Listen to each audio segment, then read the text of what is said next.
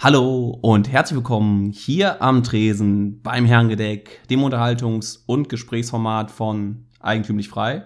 Hallo Florian. Hallo Arno. Florian, wie geht's? Hm, gut. Und selber? Mir geht's sehr gut, denn wir haben einen wunderbaren Gast diesmal wieder zu uns an den Tresen locken können. Den Luis Pazos, der bekannt ist von seiner Internetseite Nur Bares ist Wahres und dort äh, Finanz- Fachmann für passives Einkommen und da vor allen Dingen für Hochdividenden, Renditen und was war das andere, lieber Luis? Du hattest. ja. ja, erstmal Hallo zusammen. Ist mir natürlich eine besondere Freude, bei äh, dem Podcast mit dem mit Abstand sympathischsten Namen hier ähm, zu Gast zu sein. Wir haben uns ja auch entsprechend versorgt. Und ähm, ja, die äh, Reiz. Reiz. Ja, äh, das gehört auch mit dazu, genau, die Real Estate Investment Trust. Ähm, genau, allgemein ist das eben ein Finanzblog und Finanzpodcast rund um ja, Hochdividendenwerte und ausschüttungsorientierte Geldanlage. Und da gehören eben beispielsweise ja, sowas wie börsennotierte Immobiliengesellschaften mit dazu. Aber auch viele andere ähm, Instrumente die aktuell so ein bisschen äh, bis deutlich unter die Räder gekommen sind, ohne Frage. Gut, was ist momentan deutlich nicht unter die Räder gekommen?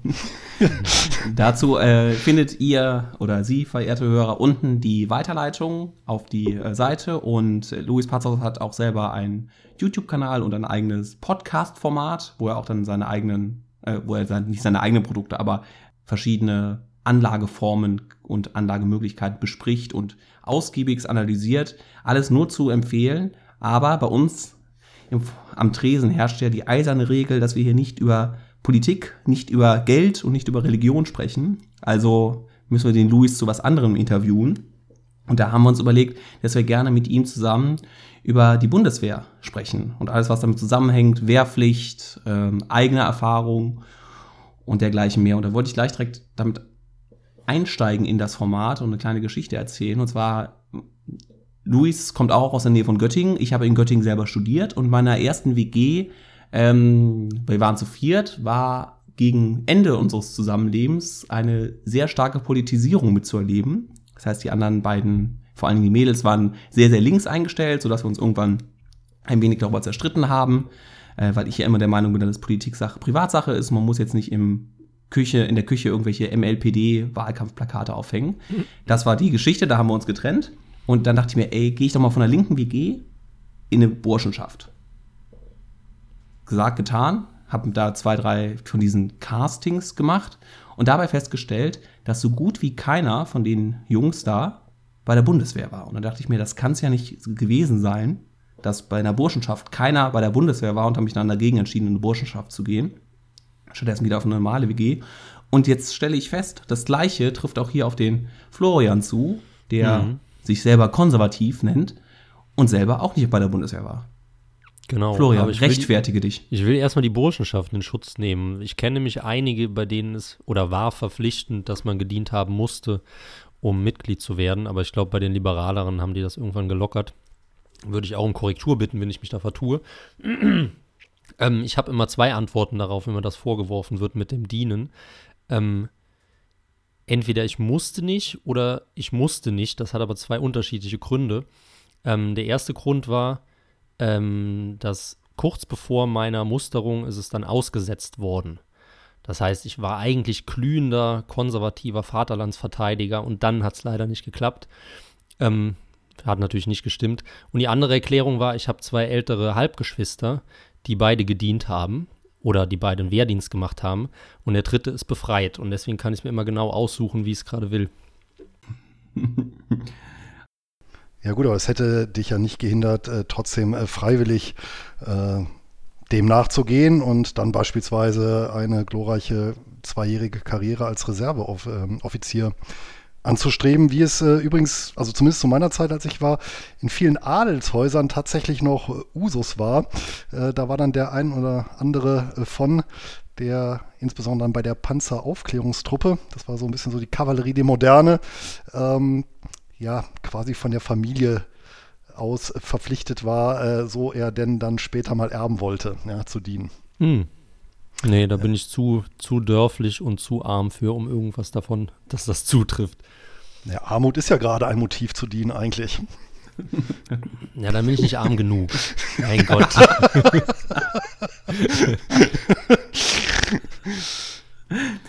Ja, äh, Luis, was war denn bei dir das Motiv, dass du dich sogar nicht nur den Wehrdienst abgeleistet hast, sondern dich aktiv dann auch als äh, Offizier für, ich glaube, 12 oder 13 Jahre äh, verpflichtet hast? Ja, also erstmal vorweg noch eine kurze Korrektur. Ich wohne jetzt zwar bei Göttingen, ich bin aber gebürtiger Bonner, also Rheinländer. Ich äh, bin dann, wie es dann halt so im Laufe eines Soldatenlebens ist, wo man dann so ein bisschen wurzellos ist, der Liebe wegen dann in äh, der Region Südniedersachsen hier gelandet und äh, mittlerweile dann auch heimisch, ja, aber ursprünglich, ursprünglich aus Bonn. Ja, und wie das so ist, wenn man dann den Schulabschluss in der Tasche hat, man ist jung und braucht das Geld. Äh, nein, so war es jetzt auch nicht. Aber ich denke mal, es war so auch äh, aus der Retrospektiven jetzt so eine, so, eine, so eine Mischung aus verschiedenen Faktoren letztendlich. Also der eine Punkt war, mh, jetzt jahrelang zu studieren, ohne ja, in Anführungsstrichen richtig Geld zu verdienen, lag mir irgendwie auch nicht so. Ich hatte auch wenig Neigung, mich da jetzt so vom Eltern aus abhängig zu machen. Also finanziell hat das sicherlich geklappt. Das wäre jetzt nicht das Thema gewesen, aber äh, ich wollte es auch ein Stück weit irgendwie nicht zumuten, sondern irgendwie auf, ich hatte schon irgendwo den Drang, auf, auf, auf eigenen Beinen zu stehen, mich da selber irgendwie zu finanzieren. Ja, und dazu kommt natürlich, ähm, dass ich in der Zeit ja auch noch äh, durchaus mit konservativem Einschlag politisch aktiv war und dann natürlich irgendwo das tatsächlich zum guten Ton gehörte. Und ja, drittens natürlich so ein bisschen Abenteuerlust. Und das eben kombiniert dann mit der Möglichkeit dann auch äh, zu studieren. Ja, waren dann so verschiedene Faktoren, die dazu beigetragen haben. Ne? Und dann habe ich erst meine Wehrpflicht gemacht, ein Jahr, und anschließend meine Offizierlaufbahn von insgesamt zwölf Jahren, sodass ich eben tatsächlich 13 Jahre im, äh, in den Streitkräften war. Ähm, davon, jetzt muss ich mal überlegen, neun Jahre bei der Panzergrenadiertruppe und nee, zehn Jahre und dann die letzten drei Jahre war ich dann tatsächlich in, einem, in einer Kommandobehörde, in einem äh, Divisionsstab. Das war dann aber, glaube ich, auch ganz gut so zum Ausklinken und dann zum Übergang schließlich wieder ins Zivilleben. Ist dir dieser Übergang leicht gefallen? Also man sagt ja immer, wenn man, man kriegt die, die Leute aus der Bundeswehr raus, man kriegt aber die Bundeswehr nicht mehr aus den Leuten raus. Ja, das ist ja teilweise auch nicht verkehrt, weil man lernt ja schon muss man sagen, viele, mh, hm, wie soll ich sagen, äh, Verhaltensweisen oder, oder, oder Vorgehensweisen, die man ja eins zu eins auch durchaus ins Zivilleben adaptieren kann. Ja? Also Fredmund Malik zum Beispiel, der ähm, äh, im Bereich so Managementliteratur und, und, und Managementbildung äh, sicherlich jedem im Begriff ist, äh, der preist ja durchaus auch die Vorzüge des Militärs hinsichtlich bestimmter ja, ähm, Organisationsmerkmale und bestimmte Art und Weisen zu denken. Ja, weil natürlich äh, das, was, was zum Beispiel im, im, Militärischen der Führungsvorgang ist, äh, äh, also letztendlich mit, mit knappen äh, Mitteln ähm, Ziele zu erreichen, ja, und das eben, ja, da strategisch, also taktisch vorzugehen, das ist sicherlich etwas, was ich in jeder Organisationsform umsetzen kann. Nur äh, jetzt natürlich auf, auf, auf Mikroebene ist natürlich äh, äh, muss ich mich da natürlich umgewöhnen. Das fiel mir aber, denke ich, relativ leicht, weil ich mich schon sehr frühzeitig mit dem Gedanken vertraut gemacht habe. Und das natürlich auch wiederum sehr generalstabmäßig äh, vorbereitet habe. Also auch durch entsprechende Seminare, die werden ja auch angeboten von der Bundeswehr, da muss man sich halt aktiv selber drum kümmern. Und das war zu meiner Zeit halt tatsächlich so, dass das auch manche eben nicht gemacht haben. Ja, und das waren natürlich eben gute Gelegenheiten, tatsächlich, um eben mit Führungspersonal aus Privatunternehmen zusammenzukommen, so Sachen zu machen wie Bewerbungstraining. Ja, und tatsächlich auch die Tatsache, dass ich am Ende in einem Stab war, äh, in so einer höheren Kommandobehörde, wo, wo auch viele zivile Mitarbeiter ähm, waren und wo der Ton auch etwas anders ist und das Zusammenarbeiten dann doch deutlich ziviler als jetzt in so einem Kampftruppenverband, wo ich vorher war. Ja, und das hat es dann doch relativ einfach gemacht, das heißt ja doch letztendlich relativ einfach gemacht, mit den langen Vorbereitungsphasen, auch mit, mit, äh, mit, mit einem Praktikum. Und ja, das hat dann endlich zu einem, letztendlich zu einem reibungslosen Übergang beigetragen. Was würdest du sagen, was sind so die, die positiven Sachen, die du beim, beim Militär dann tatsächlich so für dich selber mitgenommen hast? Du hast jetzt gerade so ein bisschen die Management-Komponente genannt und die Führen-Ebene. Gibt es sonst noch was? Bei mir ist es so, das ist bei mir drin, aber wie gesagt, ich habe nur die neun Monate Grundwehrdienst gemacht, aber dieses immer wieder denken, nicht in Türen, nicht, nicht in Türdurchgängen stehen bleiben. das ist sowas. Jedes Mal, wenn ich irgendjemand in einer Tür entgegenlaufe, denke ich mir, oh, warst du nicht beim Militär, hast du es nicht gelernt. Und das andere ist dieses immer denken, dass das so vorzubereiten, dass jemand, der, der, der da neu drankommt, sofort versteht, wo, wo man dran war und die Sachen immer wieder an den Platz zurückzuräumen. Das ist sowas, was mir dann tatsächlich irgendwie so eingeschleift wurde und wo ich sich so bei anderen beobachte, die, ähm, die das nicht so, die das diesen, diesen Sachen nicht so mitgegeben bekommen haben. Hast du auch sowas?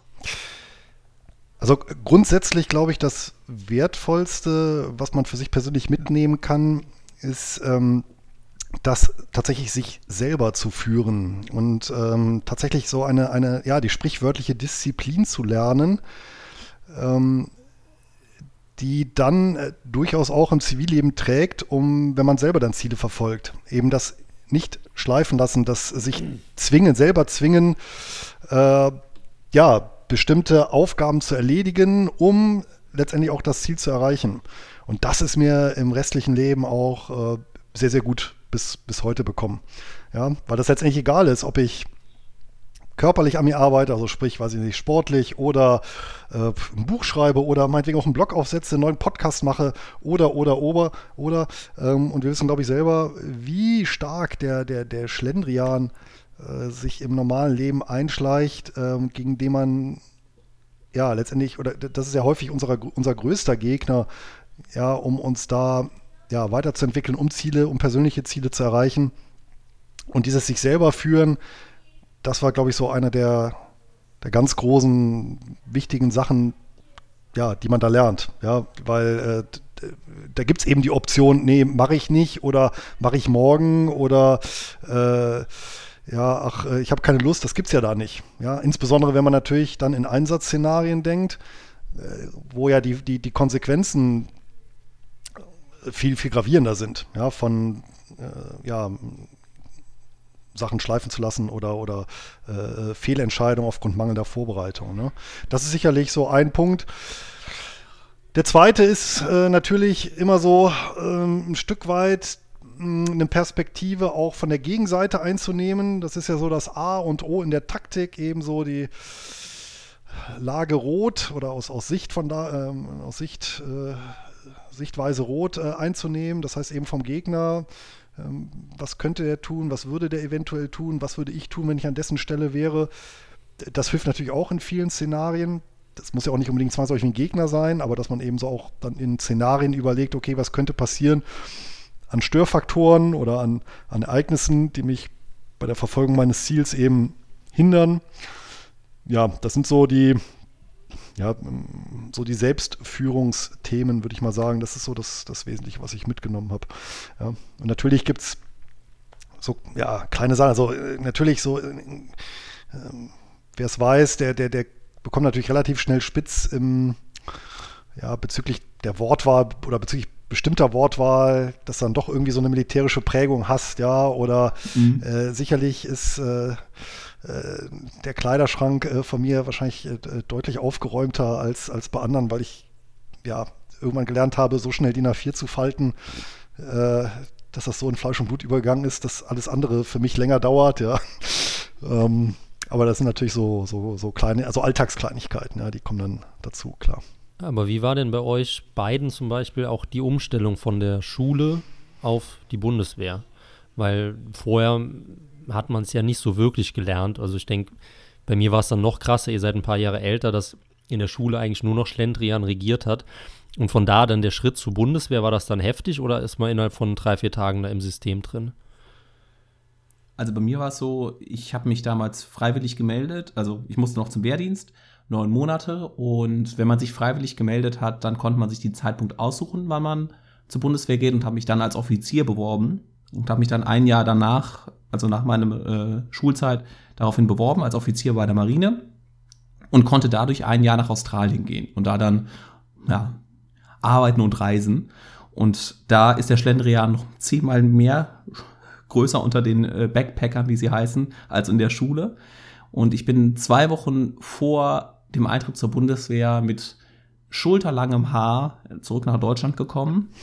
Äh, komplett, äh, ja, komplett in einem, in einem Freiheitsgefühl. Ich konnte tun und lassen, was ich wollte. Und dann zum Friseur gegangen und dann zur Bundeswehr äh, gegangen. Und das war, ich glaube, das hat schon am, ja, hatte nicht sein sollen, da länger zu bleiben als die neun Monate. Allein mit, dem, mit diesem Eindruck. Ja, also für mich war das schon ein Kulturschock, äh, muss man schon, also ja, schon Kulturschock, muss man schon sagen, ja. Also das war etwas, was man ja so nicht kannte. Das ist aber, glaube ich, unabhängig davon, ob man jetzt Schlendrian hat im vorherigen Leben oder nicht, äh, weil man sich eigentlich, eigentlich diese Welt, äh, also zumindest war es ja so, ich meine, äh, ich bin 93 äh, eingezogen worden. Äh, die, das konnte man sich ja so oder so, auch wenn ich, wenn ich dazu Bücher gelesen hatte vorher oder ja, mir irgendwelche Dokumentationen anguckte, aber das, das kann man sich ja so gar nicht vorstellen, ja, weil es äh, es ist halt schon eine eigene Welt, ja, ähm, und mit, mit, mit eigenen Regeln, Ritualen etc. pp. Da wächst man allerdings relativ schnell rein. Ja, weil irgendwo, ich meine, es ist ja klar, wenn halt morgens Wecken ist, dass man dann aufsteht und wenn es eben ähm, mhm. Vorgaben gibt, wie das Bett zu machen ist und der Schrank einzuräumen ist, dann äh, ja, adaptiert man das ja ganz, ganz schnell. Und man muss halt auch immer sagen, ähm, da ist natürlich auch die Methode, oder war sie zumindest zu der Zeit auch Lernen durch Schmerz. Ja? Also wenn man da äh, Fehler gemacht hat, das hat sich dann direkt in Freizeit ausgewirkt. Ja, oder in ähm, Anschiss. Und ja, äh, von daher war die Lernkurve sehr steil. Ja, und äh, vielleicht fiel es mir natürlich ein bisschen einfacher als anderen, was einfach daran lag, ich äh, war mir zu dem Zeitpunkt oder zu dem Zeitpunkt äh, wollte ich ja durchaus auch länger machen. Deswegen war das ja für mich auch irgendwo, ja, wie soll ich sagen, positiv konnotiert. Also das fiel mir dann auch nicht jetzt schwer, mich so umzustellen, weil ich halt eben gesagt habe, ja, okay, das gehört dazu. Bock drauf. Ja, ich meine, ja, Bock. Ja, aber man hat es eben ähm, hingenommen als, also du hast es als, Ansporn als Nebenbedingung. Gesehen, wenn die, ne? Ja. Genau, als An ja, kann man so sehen, als Ansporn, ja. Das war ja auch das, was man gesagt hat, okay, warum man dann eben irgendwelche Durchschlageübungen dann auch durchgehalten hat. Es waren auch Ansporn, eben das Ziel zu erreichen. Und, und dann kommen natürlich auch so gruppendynamische Prozesse ja auch noch dazu, dass man sich dann auch wechselseitig unterstützt, idealerweise. Äh, das, und das funktioniert dann eben recht schnell. Also das war dann tatsächlich innerhalb weniger Tage war das, war das drin. Bei mir, ich habe noch im Kopf, dass ich mich zum ersten Mal da dann auf Stube gemeldet habe oder bei dem ähm, äh, Unteroffizier und dann von mir selber in der dritten Person gesprochen habe, so wie man das aus amerikanischen Filmen kennt. Ne? Gefreiter Stöcker meldet sich, äh, nee, noch nicht mal, Matrose Stöcker meldet sich wie befohlen oder sowas und er mich zuerst mal angesprochen hat. Wir sind hier nicht in Amerika. Das heißt hier immer noch, ich melde mich wie befohlen. Ja, das stimmt. Das ist so der kleine individuelle Touch der Bundeswehr, ja. ja so ein bisschen äh, das Individuelle. Oh, ich glaube, das, das, das war jetzt der erste Euro, ne? Zählt nicht für, zählt nicht für Gäste. Nicht für Gäste? Für uns. Gut. Ja. Wir, da, da, sind wir ganz liberal. Wir legen uns doch selber die Regeln auf. Ja, ärgert mich aber auch selber, weil ich versuche auch tatsächlich, soweit es geht, auf uh, unnötige zumindest Anglizismen zu verzichten. Was ja gerade, glaube ich, im Finanzbereich schwieriger ist, oder? Ja, das geht auch in manchen, äh, in mancherlei, in manchen Aspekten geht das gar nicht, weil es zum Beispiel so eigene Wertpapierkategorien gibt. Also klassisches Beispiel ist eben so ein Preferred Share. Den nenne ich auch so, auch ja, in Texten an deutsche Anleger. Den kann, das kann ich zwar übersetzen, eins zu eins in Vorzugsaktie, aber eine Vorzugsaktie ist wieder juristisch und technisch äh, was völlig anderes, als eben so ein US-amerikanischer Preferred Share ist. Also da nützt auch so eine, so eine Übersetzung nichts, weil die dann völlig in die Irre leiten würde. Ne? Also da gibt es dann schon sehr viele so Eigenbegrifflichkeiten, die kann man eben nicht übersetzen, ja. Also bei mir 2000, ich war 2010 dann da und ich würde auch sagen, dass es, also es gab noch so Kollektivstrafen, von denen, wenn einer zu spät kam bei der, bei der Truppe, dann Florian? Florian? Luis? Ja, ich bin da. Florian? Gut, dann haben wir Florian. Wir machen einfach ohne ihn weiter. Er hat ja eh nicht viel zu sagen. Ähm, also das ist bei uns, äh, er kommt schon wieder, es bei uns noch diese Kollektivstrafen gab, von wegen, wer, wer jetzt zu spät gekommen ist, dann musste die gesamte Truppe noch was machen und dergleichen mehr. Also das war auch noch so ein bisschen da, es war aber das schon ein bisschen lockerer und dadurch, dass bei uns der Grundverdienst auch schon nur für spätere Offiziere war, war das, glaube ich, nochmal ein ganz anderer Ton, als wenn du bei der normalen, äh, normalen Grundverdienst gemacht hast. Was mich jetzt aber interessiert, Du hast ja vorhin erzählt, dass du 93 angefangen hast oder zum 93. Militär gekommen bist und das war ja noch eine andere Bundeswehr, als dann 1999 äh, die Bundeswehr tatsächlich wieder zu einer kriegsführenden Armee wurde und in Jugoslawien mitgemischt hat. Das, glaube ich, war ja ein riesiges, großes, einschneidendes Erlebnis, weil ja viele von den Soldaten ja auch vielleicht mit der Sache hingegangen sind, dass sie niemals in den Krieg müssen. Wie hast du das miterlebt? Ja, das war tatsächlich so eins der, der, der, der, der Schlüsselereignisse eigentlich der, der 90er Jahre äh, in den Streitkräften. Man muss ja dazu auch sagen, unter einem grünen Außenminister und einer rot-grünen Regierung hat Deutschland, naja, sagen wir mal in Anführungsstrichen, einen Angriffskrieg äh, äh unterstützt auf dem Balkan, also, ja, sowohl ja, zu Luft als auch zu Boden.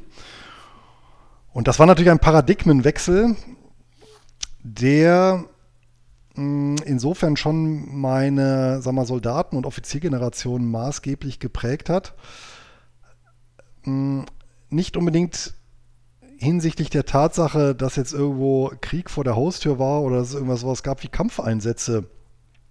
Aber was tatsächlich viele desillusioniert hat, einschließlich meiner Person, war, dass der ideologische Krieg drumherum. Und wer sich an die Zeit ja eventuell noch zurückerinnert, an äh, Rudolf Scharping und andere Politiker, die dann eben auch in den, von den Medien eben weiter äh, in, in, die Breite getragen, von den Vernichtungsplänen der Serben und so dieser Hufeisenplan und, und die KZs im Stadion und sowas, ne? Genau, richtig. Ähm, ja. Und äh, ja, und letztendlich auch Joschka Fischer, äh, wenn ich mich nicht irre, auch den äh, Begriff dann äh, Auschwitz als Rechtfertigung äh, für diesen Kampfeinsatz äh, herangezogen hat. Sich dann aber vor Augen führt, und das, das, das wussten ja die Militärs, und das war uns ja bekannt, dass das nicht stimmte. Ja, dass es also an den Haaren herbeigezogene ähm, Propaganda war Lügen letztendlich. Ja, genau. Und es gibt, das ist einer der ja, einer der äh, guten Beiträge tatsächlich mal der ARD, der lief aber dann irgendwann tatsächlich mal 23 Uhr nachts. Gibt es aber, glaube ich, noch als YouTube-Video. Es begann mit einer Lüge zum Kosovo-Krieg, wo dann tatsächlich auch Deutsche, ja selbst Generale, die dort vorher als äh, OECD-Beobachter waren äh, in Jugoslawien, äh, dann eben auch äh, erzählt haben davon, dass das äh, ja, eben nicht stimmte, ja, dass es eben reine Propaganda war, um hier einen Krieg zu rechtfertigen. Und das hat tatsächlich, muss man sagen, schon den, auch mein Jahr ein Stück weit gespalten. Von dem Zeitpunkt, und da zähle ich mich eben dazu, war das Thema der Bundeswehr auch für mich durch. Dann war auch klar, ich, ich mache, ich erfülle meinen Vertrag und dann ist auch Schluss. Ja, äh, und das ging vielen so. Ja, und halt andere, die dann gesagt haben, nee, das ist eben das neue Paradigma und, und ich trage das mit. Ähm, ja, mit all den politischen Änderungen, die dann in der Folgezeit äh, bis in die Gegenwart eben kamen, äh, inklusive der interessanten Besetzungen des Verteidigungsministeriums. Bis jetzt zieht es sich durch. Ja, bei mir war es damals die äh, Sache, dass der Oberst Klein zu meiner Zeit äh, den Angriff auf den, ähm, auf den, auf die zwei Öllastttanker befohlen hat, wo dann, ich glaube, über 100 äh, Afghanen ums Leben gekommen sind. Und dass das auch so eine kleine Spalt, Spaltthema war, auch zwischen, zwischen uns, wo die einen gesagt haben, nee, das war nicht zu rechtfertigen, die anderen gesagt haben, nee, es ging ja darum, den Stützpunkt zu sichern, weil da die Anschlagspläne vermutet wurden. Ja, ich kann, also ich kann mich an das Ereignis kann mich auch noch gut erinnern. ich kenne jetzt natürlich nicht mehr die, die Rahmenbedingungen, aber äh, eins ist auch klar und also und das hätte bei, oder das hat bei mir auch als militärischer Führungskraft immer Priorität gehabt und das ist natürlich der, der Schutz der, der eigenen, der eigenen Person und der und des unterstellten Bereichs. Und äh, ja, ich kann daher nachvollziehen, dass das dann auch unter Inkaufnahme ja, anderweitiger Verluste von solche, ziviler Opfer, ne? ja. ja, auch solche Maßnahmen dann ergriffen werden. Ja, und das muss man sich halt eben auch vor Augen führen, dass eben in diesen Einsatzgebieten dann teilweise auch äh, ja, von, von, von Seiten der Gegner dann eben keine, keine Rücksicht auf die Zivilbevölkerung genommen wurde und natürlich dann auch ups, und dann natürlich auch äh, das bewusst mit einkalkuliert wurde. Und das natürlich so eine ja, ganz äh, fiese Art der Kriegsführung, wenn man dann eben tatsächlich sowas wie äh, zivile Schutzschilde nutzt, wo man dann genau weiß, dass es eben zu äh, ja, den berühmten Kollateralschäden führt, äh, die dann aber tatsächlich aus der militärischen Logik heraus, jetzt einfach mal, äh, unvermeidlich sein können. Ja, oder auch die Berichte, wo äh, die Taliban und ich weiß nicht, ob das Kriegspropaganda war von, von unserer Seite oder nicht, aber wo gesagt wurde, die, die greifen explizit die roten Kreuz markierten Lastwagen an und wo man halt merkt, dass da der Gegner mit den eigenen moralischen Vorstellungen, die im Heimatland herrschen, diese auch bewusst für das eigene Fortkommen nutzt und dann speziell sagt, ja, Moment, da zählen Frauen und Kinder anders als bei uns vielleicht, also setzen wir sie als menschliche Schutzstelle ein, um auch den Gegner moralisch äh, fertig zu machen. Ja, das spielt da sicherlich mit rein. Und natürlich in Einsätzen, wo es dann irgendwann um alles oder nichts geht, dann verroht das Ganze natürlich. Ne? Und äh, vor dem Hintergrund ist natürlich so ein sauberer Krieg äh, völlig illusorisch. Ja? Also äh, das gibt es einfach nicht. Also zumindest zur Zeit nicht. Ja, ich hatte ja ähm, nicht 2020, aber 2019 war es auf Usedom ja ein Vortrag zur Zukunft, das war die Zukunftskonferenz und eben zur Zukunft des Militärs auch vorgetragen und ähm, sicherlich gibt es da Entwicklungen auch hinsichtlich tatsächlich von Kampfdroiden, die so intelligent sind. Äh, also zumindest traue ich es ihnen durchaus zu, äh, die so zu programmieren, dass intelligenter in der Situation entscheiden können, was eben zivile militärische Ziele sind äh, und entsprechend die militärischen zu bekämpfen und die zivilen zu verschonen. Ja, dann, dann ändert sich das vielleicht. Aber solange eben ja, Menschen mit dabei sind, wird es halt eben schwierig. Ja? Und es wird halt schwieriger unter der Maßgabe, dass es ja eben diese klassischen Kampfoperationen auf offenem Feld, ja, äh, so analog. Symmetrische Kriegsführung. Ja, genau, analog, ne, so zum, zur, zur, zur großen Ritterschlacht, ja, irgendwo auf, äh, in der offenen Weite, ja, wo drumherum nichts an Zivilisten ist, ja. Äh, das, das gibt's ja nicht, ja. Also immer mehr verlagert sich, äh, verlagern sich Kämpfe in urbanes Gelände. Das heißt, die Lagen werden da immer unübersichtlicher. Äh, und selbst wenn man als, äh, als hochtechnisierte Armee werden Verlustausfallwahrscheinlichkeiten höher tendenziell, ja, weil, weil das eben eine eher archaische Kampfführung ist. Ja, und dann wird es natürlich äh, schwierig, äh, einen Krieg so sauber zu führen, dass wirklich in dem Sinne kein Unschuldiger zu Schaden kommt. Ne? Von Infrastruktur und so weiter mal ganz zu schweigen. Äh, musstest du selber ins Ausland oder äh, bist du da drumherum gekommen? Ich musste selber nicht, weil man, da, also zu der Zeit hat es eben so funktioniert, dass eben wenn ein Verband, oder es wurde verbandsweise eben festgelegt, wer in welche Einsätze geht. Und so ein Verband hat dann eine sogenannte Stelle, Stellenbesetzungsliste bekommen. Das heißt, dann wurde gesagt, okay, der Verband X ähm, hat hier eine Liste mit, sagen wir mal, 500 Dienstposten, die dieser Verband zu besetzen hat. Und dann war es dem Verband äh, überlassen, wer eben auf diese einzelnen Posten kam. Und natürlich war es so, dass viele Posten äh, gab es eben doppelt oder teilweise dreifach äh, in diesem Verband. Das heißt, äh, da musste immer eine Auswahl getroffen werden und tatsächlich die Male, wo mein Verband im Einsatz war, muss man halt so sagen, war halt immer jemand, der das Geld halt mitnehmen wollte und tatsächlich mich, äh, also zumindest in einem Fall war es so, auch gebeten hat, äh, ihm bitte den Vortritt zu lassen. ja.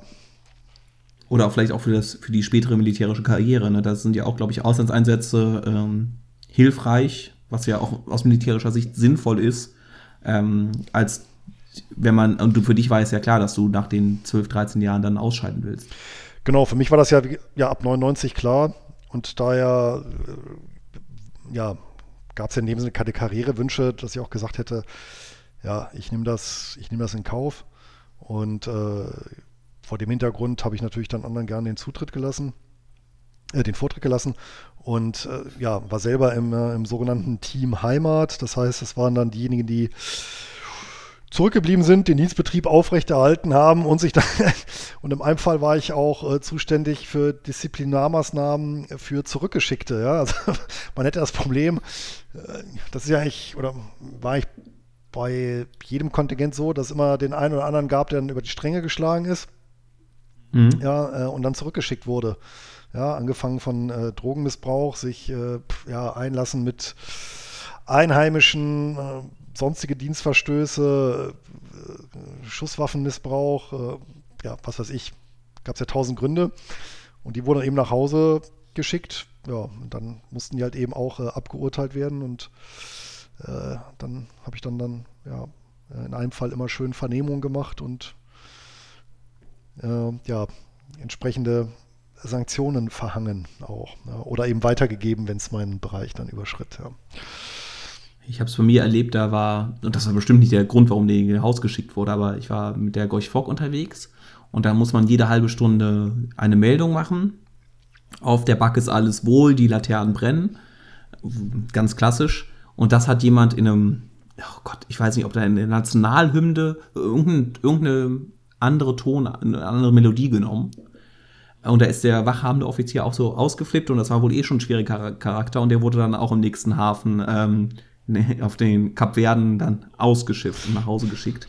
Der muss aber sich wohl noch, noch andere Dinge an Bord geleistet haben. Auf jeden Fall war das wohl der ausschlaggebende Punkt zu sagen, jetzt ist das fast übergelaufen, äh, das geht so nicht. Und ja, für den war dann auch die Karriere vorbei.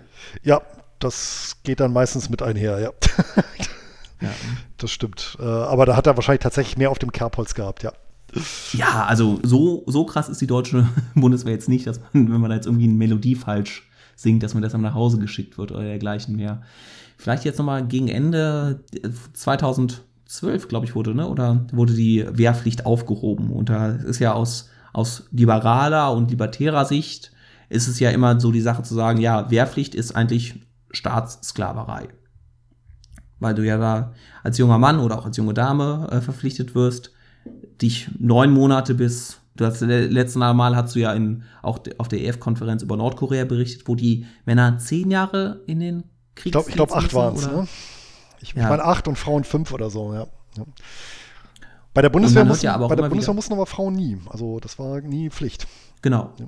Genau, aber das ist ja jetzt bei, jetzt gibt ja die Diskussion wieder eine, ja, eine, eine Dienst an dem Sozialwesen zu leisten, an der Gemeinschaft, in irgendeiner Form. Das ist nicht nur auf Wehrdienst bezogen. Aber man hört ja gerade aus dem konservativen Lager immer wieder die Sache, ach, der Wehrdienst, der war doch eigentlich gut, der hat den Leuten was, was beigebracht, der hat die auch erzogen und dieses auf das Leben vorbereitet. Wie siehst, wie siehst du das? Also bei dir? Ja, also Punkt eins, es ist natürlich eine Zwangsmaßnahme und es ist natürlich eine Naturalsteuer. Ja. Ich äh, letztendlich klaue ich einer Person die Verfügungsgewalt über die Lebensgestaltung eines Jahres.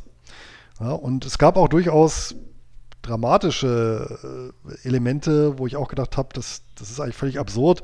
Dann nämlich beispielsweise als Selbstständige, das war ja auch äh, bei mir im Jahr durchaus so, äh, gezogen wurden. Äh, die hatte man dann irgendwie ja, noch zurückgestellt oder auch teilweise vergessen und die wurden dann irgendwie mit 24, 25 noch gezogen, hatten aber schon eine Firma im Aufbau, hatten Verpflichtungen, äh, wo dann teilweise auch das Geschäft äh, über den Jordan gegangen ist. Ne? Und äh, ja, klar, waren Ausnahmen, aber auch das ist passiert.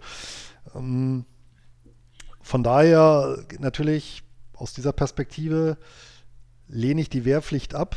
Sie wird auch umso überflüssiger, je technisierter eine Armee ist. Und äh, wie ich ja auch auf der äh, EF-Konferenz ja auch berichtet hatte, gibt es ja, geht die Tendenz ja auch technologisch ganz eindeutig hin in Richtung autonome Waffensysteme, die wirklich ähm, ja, aus der Ferne gesteuert werden. Ähm, also äh, wo ich dann IT-Spezialisten brauche mit entsprechenden strategischen Kenntnissen, diese Systeme steuern.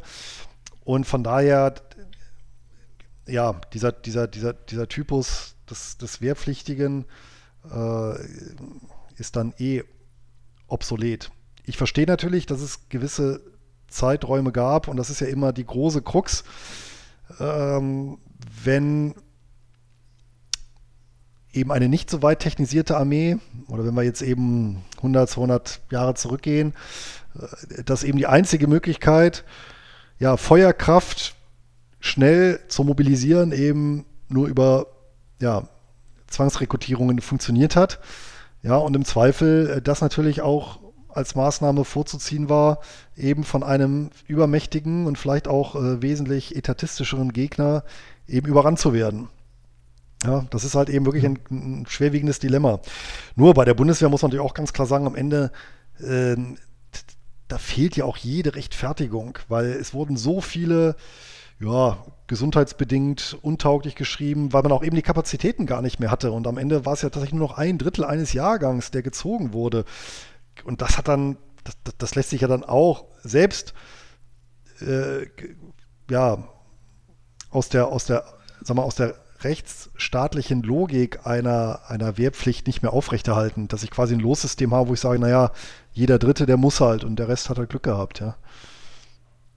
Ich weiß, bei uns, unser ganzer Sport-LK hatte, äh, Sportleistungskurs, hatte keine Lust, zur Bundeswehr zu gehen. Und die wurden dann alle aus körperlichen Gründen ausgemustert, ne? Wo du ja auch so denkst, ähm, ja, war, war ja auch immer. Wer, keine Lust hatte, der, der konnte sich schon genau. nicht drücken. War ja auch immer so ein beliebter Spruch dann bei den alten Hauptfeldwebel-Haudegen, die, die, die hatte ich ja dann auch so in der, in der Kompanie, ne, als, als meine hier äh, Gruppen- und, und Zugführer, die dann so am ersten Tag gesagt haben: Herzlichen Glückwunsch äh, zu den Wehrpflichtigen. Ähm, äh, sie sind alle freiwillig hier.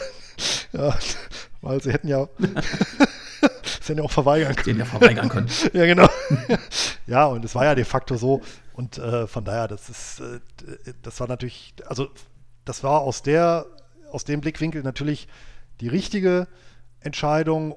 Äh, und wenn ich natürlich dann höre, naja, um, ja, ähm, das, das war natürlich für die Pflege doof oder sowas, aber ich kann ja nicht äh, die, die, wie soll ich sagen, äh, einen Nebenaspekt einer Dienstpflicht heranziehen als Legitimation dafür, ja.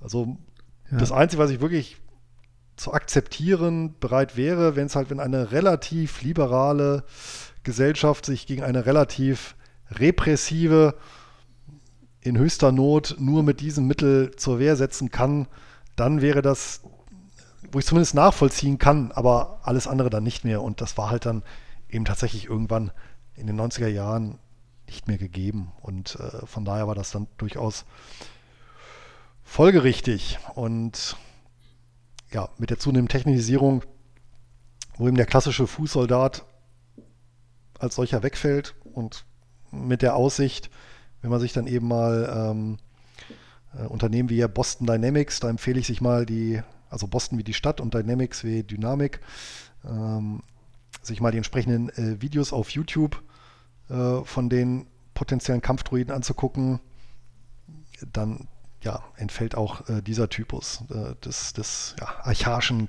Kämpfers, wie er eben über Jahrtausende herangezogen wurde.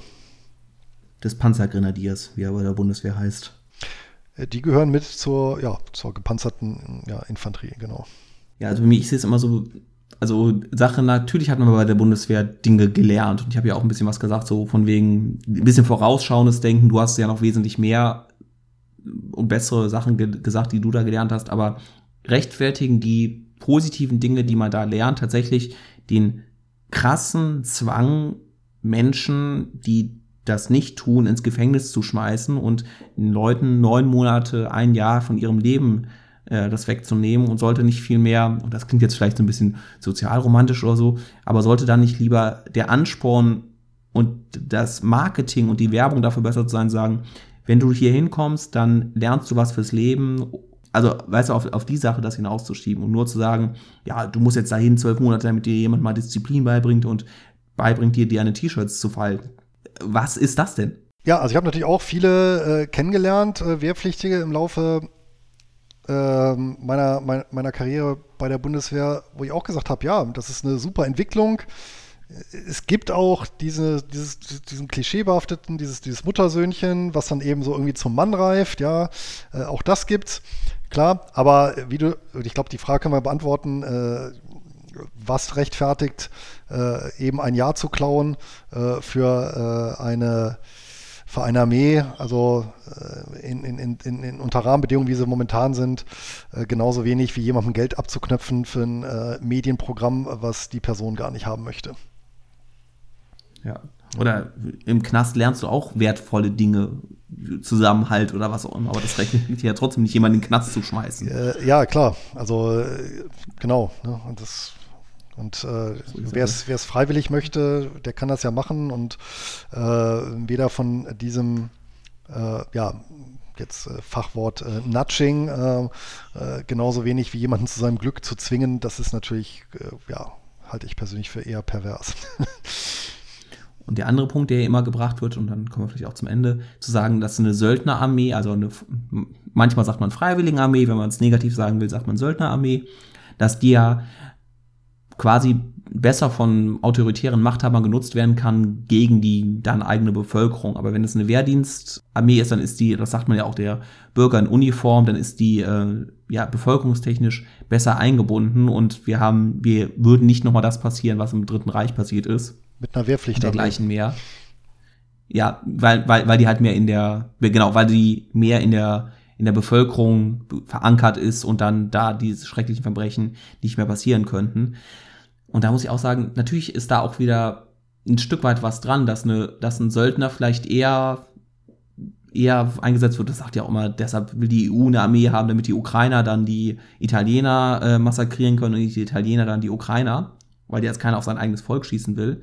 Aber es gab genug Wehrdienstarmeen, die auch gegen die eigene Bevölkerung eingesetzt wurden und die das auch mitgemacht haben. Das ist halt auch leider der Fall zu sagen, es kann natürlich sein, dass eine Wehrdienstarmee sich dann dagegen auflehnt, gegen den autoritären Machthaber, aber die kann genauso gut auch abgerichtet sein und propagandistisch versaut sein, dass sie dann trotzdem die Verbrechen begeht.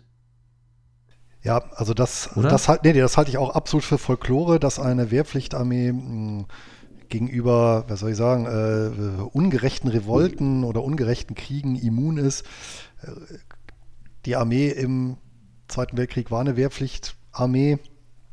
Ja, und äh, umgekehrt, also es gibt Beispiele für beides und das ist auch vollkommen logisch, wenn man sich mal eben vor Augen führt, wo werden die Pläne für die militärischen Pläne gemacht, die werden ja nicht bei den Wehrpflichten gemacht, die werden äh, in den höheren Stäben gemacht, äh, die werden äh, von Generalen, Stabsoffizieren gemacht, ähm, von Offizieren exekutiert und der Soldat am Ende ist bestimmt nicht der, der dann die Flinte ins Korn schmeißt.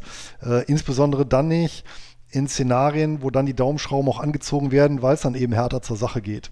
Ja, das ist also einmal so eher so die, die, die, wie soll man sagen, der, der organisatorische Aspekt. Und dann darf man ja eine Sache nicht vergessen.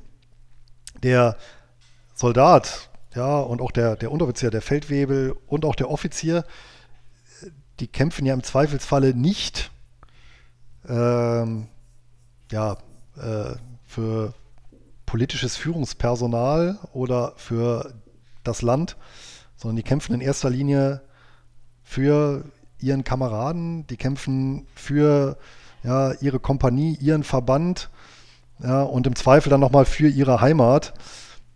Und äh, das ist natürlich aber auch wiederum so ein, ein, ein wie soll ich sagen, Mechanismus, der sich natürlich auch prima politisch instrumentalisieren lässt, ja, weil äh, man lässt eben, das ist ja, das ist ja schon seit, seit, seit Urzeiten so, dass man eben seine Kameraden eben nicht hängen lässt oder seine Kompanie, seinen Verband. Ähm, dass das eben schon so eine Art verschworene Gemeinschaft ist und wird, wenn sie gut geführt ist. Das ist ja auch durchaus ein positives, positives Moment.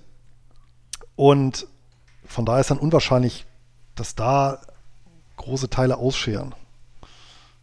Ja, und dann ähnlich wie ähm, dann vielleicht die Taliban die, die moralischen Standards des Westens gegen den Westen eingesetzt haben, werden dann auch autoritäre Machthaber diesen, diesen moralischen Standard, dass man seine Kameraden nicht im Stich lässt, auch für ihre Zwecke äh, missbrauchen und zu sagen, ey, du kämpfst ja gar nicht für mich, sondern geht ja zuerst mal darum, dass du mit deiner Einheit was machst und, der, und dergleichen mehr. Also das ist ja, dagegen, dagegen ist ja keiner gefeilt. Ja, eben. Ne? Genau das ist es. Und äh, ja, ähm, wie gesagt, bis auf, bis auf, ja, ich meine letztendlich auch Revolution oder, oder, oder Umstürze sowas, das wird ja auch nicht eben äh, auf unterer Ebene entschieden, sondern dann tatsächlich ja, von hochgestellten Militärs. Und das ist eben in dieser organisatorischen ähm, ja, und, und, und, Logik und in dieser Zusammenhaltslogik auch ein Stück weit eben begründet. Ja, es gibt eben diese. Revolutionen, die kommen ja nicht, um nochmal bewusst jetzt Anglizismen zu verwenden, ja, ähm, äh, bottom-up, sondern die kommen immer top-down. Ja. Das Gegenbeispiel, das immer angeführt wird, ist der ähm, Ende des Ersten Weltkriegs der Matrosenaufstand, der dann aus von Kiel und ähm, von der von der von der Marine ausgegangen ist, aber da lag die Armee 1918 ja schon komplett am Boden und da war das System ja schon so kaputt, dass die Revolution möglich geworden ist oder dieser Aufstand. Wenn das jetzt zu einem anderen Zeitpunkt gewesen wäre, dann wäre dieser Aufstand wahrscheinlich einfach niedergeknüppelt worden. Aber 1918 war es schon, war die deutsche Armee schon so, schon so kaputt, dass es da natürlich in einem komplett kaputten System ist auch eine äh, Bottom-up-Revolution möglich. Aber ansonsten bei Graf Stauffenberg, das war ja eindeutig mehr oder weniger Mittel, Mitteltop, äh, wo die Revolution geplant war. Ja, genau, das stimmt. Und andere äh, Ereignisse nehmen wir beispielsweise dann den, den Mauerfall. Äh, da lag es dann tatsächlich dann daran, oder auch hier in, in, in Russland, der Aufstand dann gegen Gorbatschow, das lag natürlich dann auch äh, daran, dass dann weite Teile der Armeeführung dann gesagt haben, äh, nee, wir schießen eben nicht oder wir marschieren nicht auf oder wir stellen uns eben nicht quer. Ja? Und äh, weil die, also in dem Fall eben auf, auf der entsprechenden Seite stand. Ja, und äh, es eben dann keine Befehle gab. Aber ich meine, ist ja, glaube ich, ein bisschen naiv zu glauben, dann zu sagen, naja, wenn der, der, der gemeine NVA-Soldat, äh, der hätte dann, äh, wenn die Kräfte aktiviert worden wären, äh, gegen, sagen wir mal, gegen Demonstranten, dass er gesagt hätte, nein, äh, ich bin ja auch Teil der Gesellschaft äh, und diene hier meinem Land, ich schieße nicht. Ja, das wäre mit aller Wahrscheinlichkeit nicht passiert. Ja, und mit diesen, ich weiß nicht, leicht positiven oder doch eher negativen Worten bedanke ich mich vielmals dafür, dass du heute äh, zu uns gekommen bist. Traurigerweise haben wir trotzdem einen Verlust zu beklagen. Irgendwo zwischendurch ist uns Kamerad Florian abhanden gekommen. Wir werden seinen Einsatz zu würdigen wissen, trinken gleich nochmal einen Schluck auf ihn. Wie gesagt, ich bedanke mich vielmals, Luis, war ein super Gespräch. Nur Bares ist Wahres ist deine, deine Seite. Du beschäftigst dich viel mit der Möglichkeit von äh, Dividenden, Hochdividenden, hast den Einkommensinvestment-Podcast, deinen eigenen Podcast und wir werden alles darunter verlinken für die Leute, die sich dafür interessieren, auch in diesen finanziell aufgeregten Zeiten, die ähm, da Inspiration suchen. Aber diese Sendung diente dann doch der Bundeswehr und äh, der Armee an und für sich. Möchtest du noch was sagen? Ja, ich glaube, das Thema allgemein so Wirtschaft und Finanzen, das wird ja auch äh, das Hauptthema auf der nächsten Usedom-Konferenz Mitte Januar 2021, so wir denn dann alle reisen dürfen. Und ich glaube, Tickets gibt es auch und schon mehr dafür, als ne? zwei Personen zusammenkommen und, dürfen. genau. Ja, wir werden, wenn dann mehr als zwei Personen wohl werden, ja. Aber vielleicht stellen wir auch Plexiglaswände auf. Wir werden uns was einfallen lassen. Genau. Und würde mich natürlich dann freuen, ja, zum persönlichen Austausch dann dort in Usedom vor Ort. Ich glaube, Arno ähm, und Florian werden auch da sein. Und dann zelebrieren wir wieder unser Familientreffen, so ist das ja schon fast. Genau, unser große Jahr Jahrestreffen der, der Libertären auf Usedom. Ja, super.